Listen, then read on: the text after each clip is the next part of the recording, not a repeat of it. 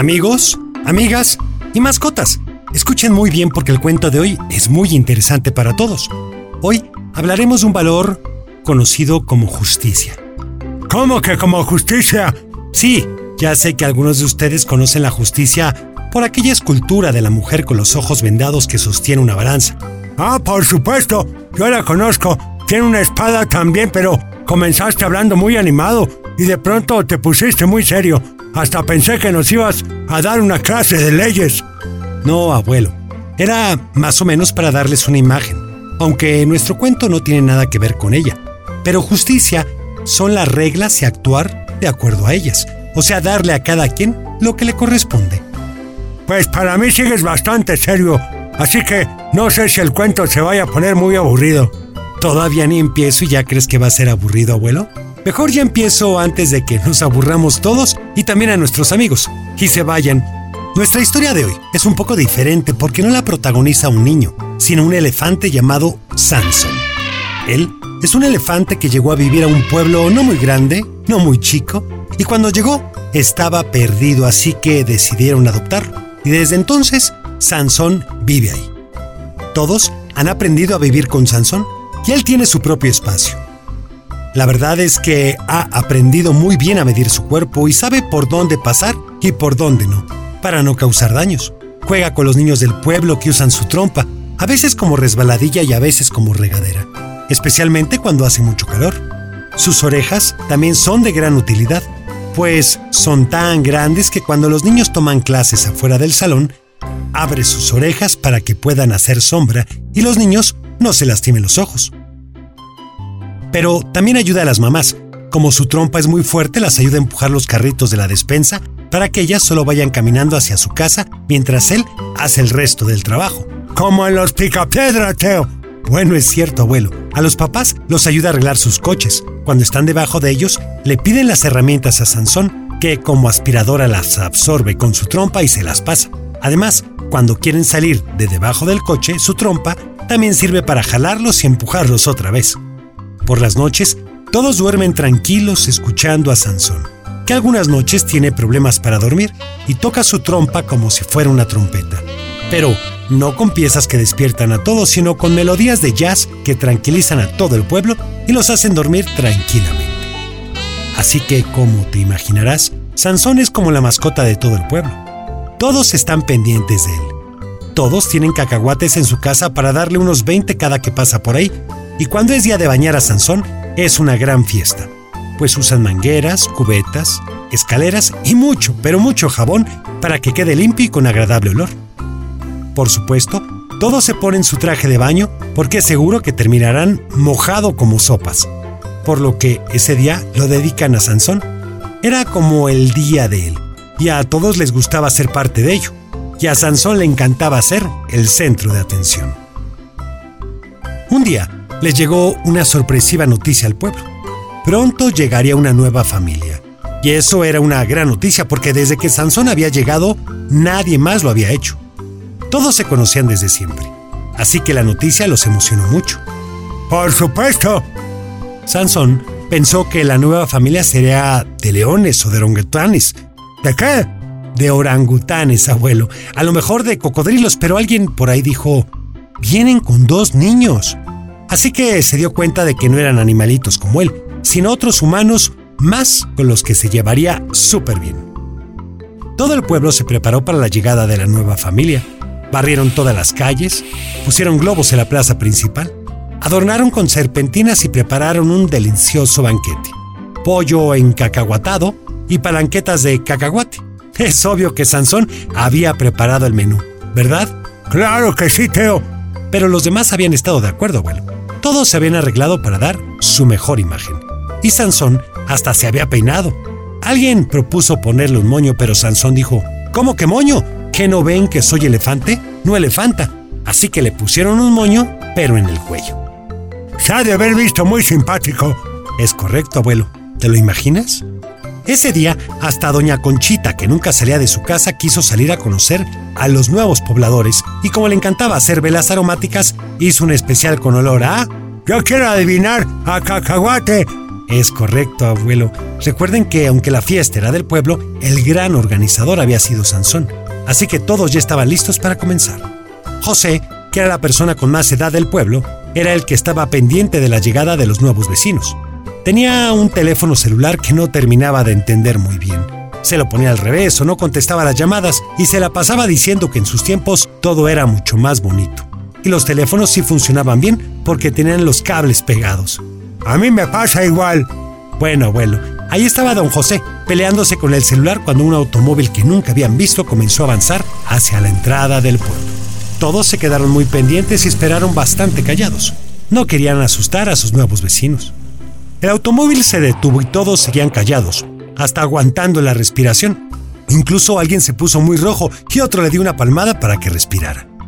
De pronto, se comenzaron a abrir las puertas y esperaron a que bajaran los nuevos vecinos, pero lo primero que vieron fue una cosa peluda que bajó de un brinco y se hizo pipí en el árbol de manzanas más antiguo del pueblo. Todos dijeron, ¡Oh! Y en ese momento, una señora muy delgada con grandes tacones que parecían zancos y con 20 pulseras en cada muñeca que se escuchaban como sonajas, bajó corriendo y gritó, ¡Mimi! ¡Mimi! ¡Ay no, querida! Pero se esperó hasta que terminara. Todo el pueblo estaba extrañado, pero nadie dijo nada porque pensaron que había sido un error. Porque eran nuevos y seguramente no sabían que era el árbol de manzanas más antiguo del pueblo. Hasta que la señora delgada dijo, Petito, ¿qué crees? Mimi acaba de hacer pipí en el árbol más antiguo del pueblo. ¡Qué simpática es nuestra perrita! ¿No lo crees? Y Betito y la señora de los grandes tacones se rieron sin parar. Para ese momento, algunos habitantes se comenzaron a molestar un poco, pero eran nuevos y no era tiempo de comenzar a pelear. Don Julio se acercó a ellos. La señora de nariz respingada estiró su mano y don Julio le dio un gran abrazo. Ella ni siquiera movió las manos y le dijo, ¡Ay, pero qué confianzudos son en este pueblo! Pero a don José no le importó el comentario y le dio un abrazo igual de apretado a Betito, que era el esposo de la señora de las 40 pulseras. Don José les explicó que había un gran banquete para ellos y de inmediato Susu que era el nombre de la señora de nariz respingada, grandes tacones y 40 pulseras, le dijo, No, no, no, no, no, no, no, ni pensarlo. Petito no come nada que no sea cocinado por mí, y mucho menos lo hacen mis retoños. En ese momento, todo el pueblo vio bajar del coche a dos niños, una niña que estaba un poquito llenita y un niño tan delgado como la nariz de su mamá. Sin decir nada más, se dirigieron a su nueva casa y se encerraron. Como todo había... era muy silencioso, todos escucharon cómo cerraron las 10 cerraduras que habían puesto. Todos estaban desconcertados. Los habían esperado por mucho tiempo. Habían cocinado para ellos y ni siquiera los habían volteado a ver. ¡Qué injusto! Por supuesto, qué groseros. Sansón había estado esperando el momento en que dijeran su nombre para salir, pero como se habían tardado salió solo y vio a todos con caras de tristeza. Entonces preguntó lo que había pasado y le contaron que los nuevos vecinos se habían comportado muy mal. Sansón trató de disculparlos diciendo que posiblemente estaban cansados por el viaje, así que el resto del pueblo decidió disfrutar la fiesta, aunque los nuevos pobladores no estuvieran ahí. Todos se sentaron a comer mientras Sansón pasaba los platos. La banda comenzó a tocar y estaba a punto de empezar el baile cuando Susu salió de su casa. Pensaron que ya había descansado y se habían decidido a ser parte de su fiesta. Pero entonces comenzó a decirles que quitaran su escándalo porque Mimi no podía dormir y estaba muy cansada del viaje. Si no, llamaría a la policía. Todos estaban desconcertados. Al pueblo nunca había ido la policía. No había sido necesario. Así que rápidamente todos se fueron a esconder a sus casas, mientras Sansón seguía repartiendo platos. Entonces se dio cuenta de que todos se habían ido. Se le hizo muy extraño, así que fue a preguntarle a don José qué había pasado.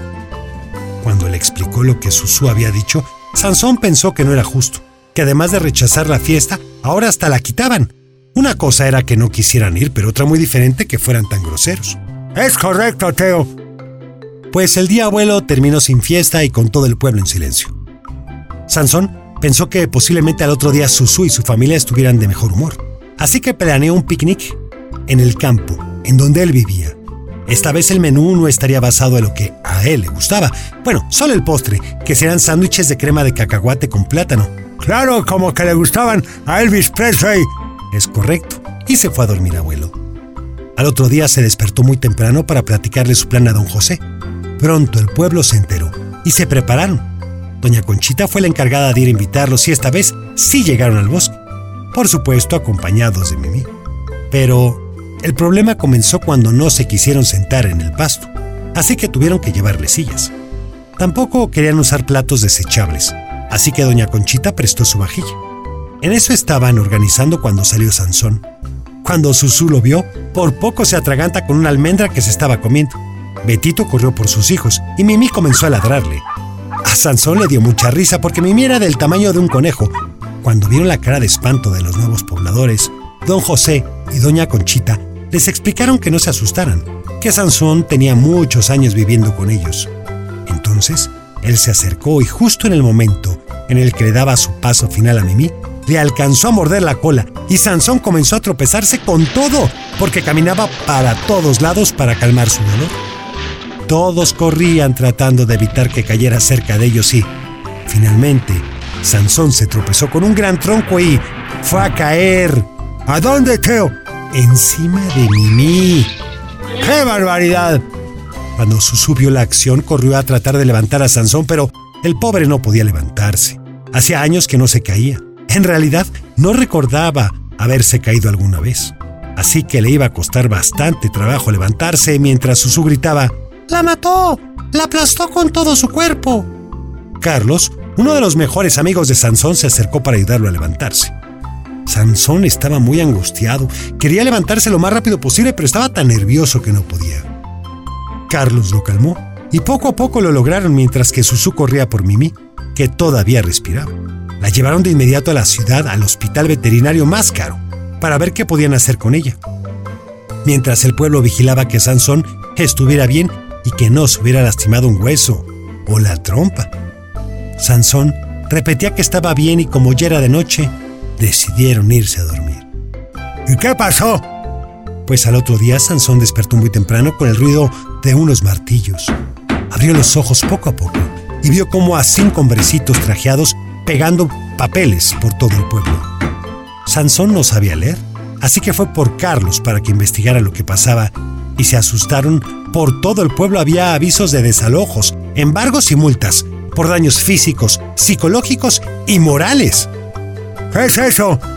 Bueno, también preguntó Sansón. Carlos le dijo, no tengo la menor idea. Despertaron a don Jacinto, el abogado del pueblo, y este comenzó a leer todos los avisos. Dijo que había sido Susú la que había puesto demandas y acusaciones en contra de Sansón y el pueblo que, esa misma tarde, un señor se llevaría a Sansón a trabajar a un circo. Así fue. En punto de las 3 de la tarde llegaron 50 hombres con enormes cadenas. Hicieron a un lado a todos aquellos que rodeaban a Sansón y le pusieron cadenas y grilletes. Sansón no dijo nada, pues no quería que maltrataran a sus amigos, y se fue con los 50 hombres. No lo subieron a ninguna plataforma.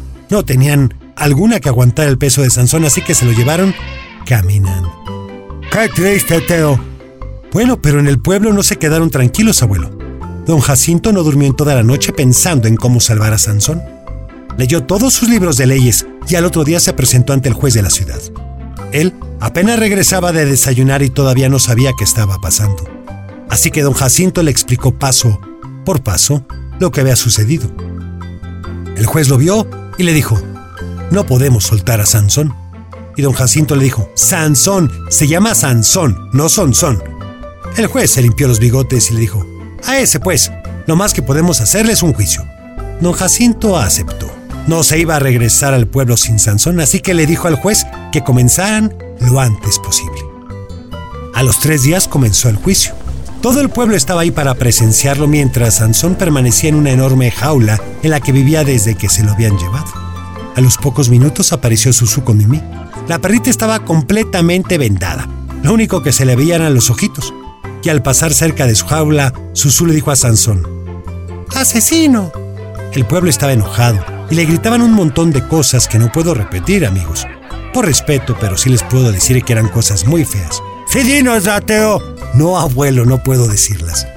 El juicio comenzó. El juez comenzó preguntando los detalles del caso y Susu le explicó que había llegado al pueblo, que desde el principio le habían puesto malas caras y le habían molestado haciendo ruido debajo de su ventana para no dejarlos dormir.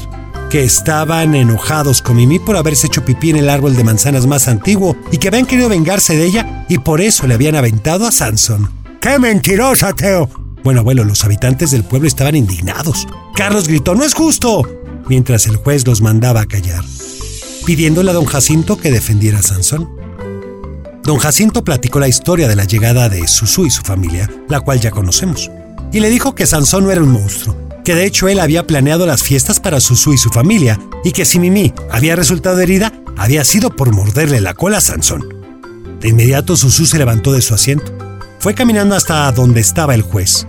Le quitó la venda a Mimi y dijo, ¿Usted cree que estos dientitos pueden tan siquiera causarle cosquillas a esa enorme cosa? El juez vio a Mimi y pensó que quizás Susu tenía razón. Y don Jacinto había exagerado un poco. Que Sansón era un peligro para el pueblo y lo mejor sería encerrarlo en el circo. Todo eso pensaba el juez cuando, de pronto, estiró el dedo índice de su mano derecha para decir algo. ¿Y qué pasó, Teo? Pues que Mimi aprovechó la ocasión y le dio una tremenda mordida que abarcó no solo el dedo, sino la mitad de su mano. Susu trató de quitar a Mimi, pero esta no se despegaba. Cuando por fin soltó la mano del juez, Susu le dijo a él: ¿Está usted loco? Quería matar a mi pequeñita. ¿Cómo se le ocurre meter su manota en su boquita? El juez no contestó, pero no porque no quisiera, sino porque le dolía la mano tremendamente, tanto que comenzó a dar de brincos y fue a caer encima de Mimi. Otra vez, quien aullaba escandalosamente. Los habitantes del pueblo no sabían qué decir, cuando de pronto Carlos comenzó a reírse muy fuerte. Pero los demás, en lugar de reírse, también les dijeron que se callaran, que mejor llevaran al señor juez al hospital. Todos fueron al hospital. Mimi estaba de nuevo en el hospital veterinario mientras Susu iba a decirle al juez que se preparara para su demanda. El señor juez ahí, mientras le limpiaban y le curaban la mano, dijo, Habitantes del pueblo, creo que no necesitamos más pruebas para hacer justicia.